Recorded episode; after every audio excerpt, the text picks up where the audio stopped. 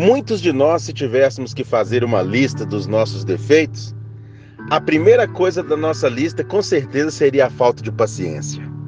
Tem pessoas que dizem: Ah, eu queria ser mais calma, mas parece que tudo me tira do sério, principalmente quando eu lido com pessoas da minha família. A Bíblia fala sobre a falta de paciência e as coisas ruins que ela pode trazer. Mas também a Bíblia fala dos benefícios de você ser uma pessoa paciente. Mas por que a falta de paciência nos prejudica tanto?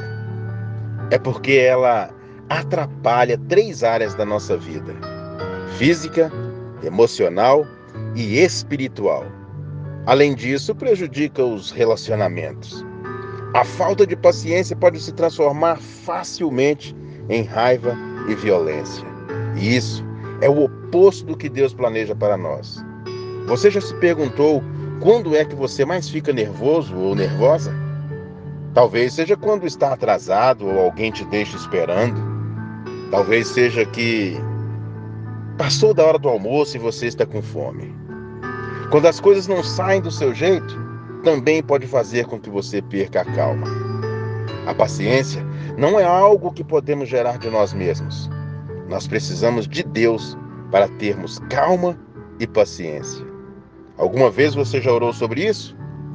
Já falou para Deus o quanto você é impaciente? Ele quer te ajudar. Quer fazer de você uma pessoa mais calma. Filipenses capítulo 4, dos versículos 5 ao 7 diz assim: Seja a amabilidade de vocês conhecida por todos. Perto está o Senhor. Não andem ansiosos por coisa alguma, mas em tudo pela oração e súplicas e com ação de graças. Apresentem seus pedidos a Deus, e a paz de Deus, que excede todo o entendimento, guardará os seus corações e as suas mentes em Cristo Jesus. Forte abraço, fica com Deus e até a próxima.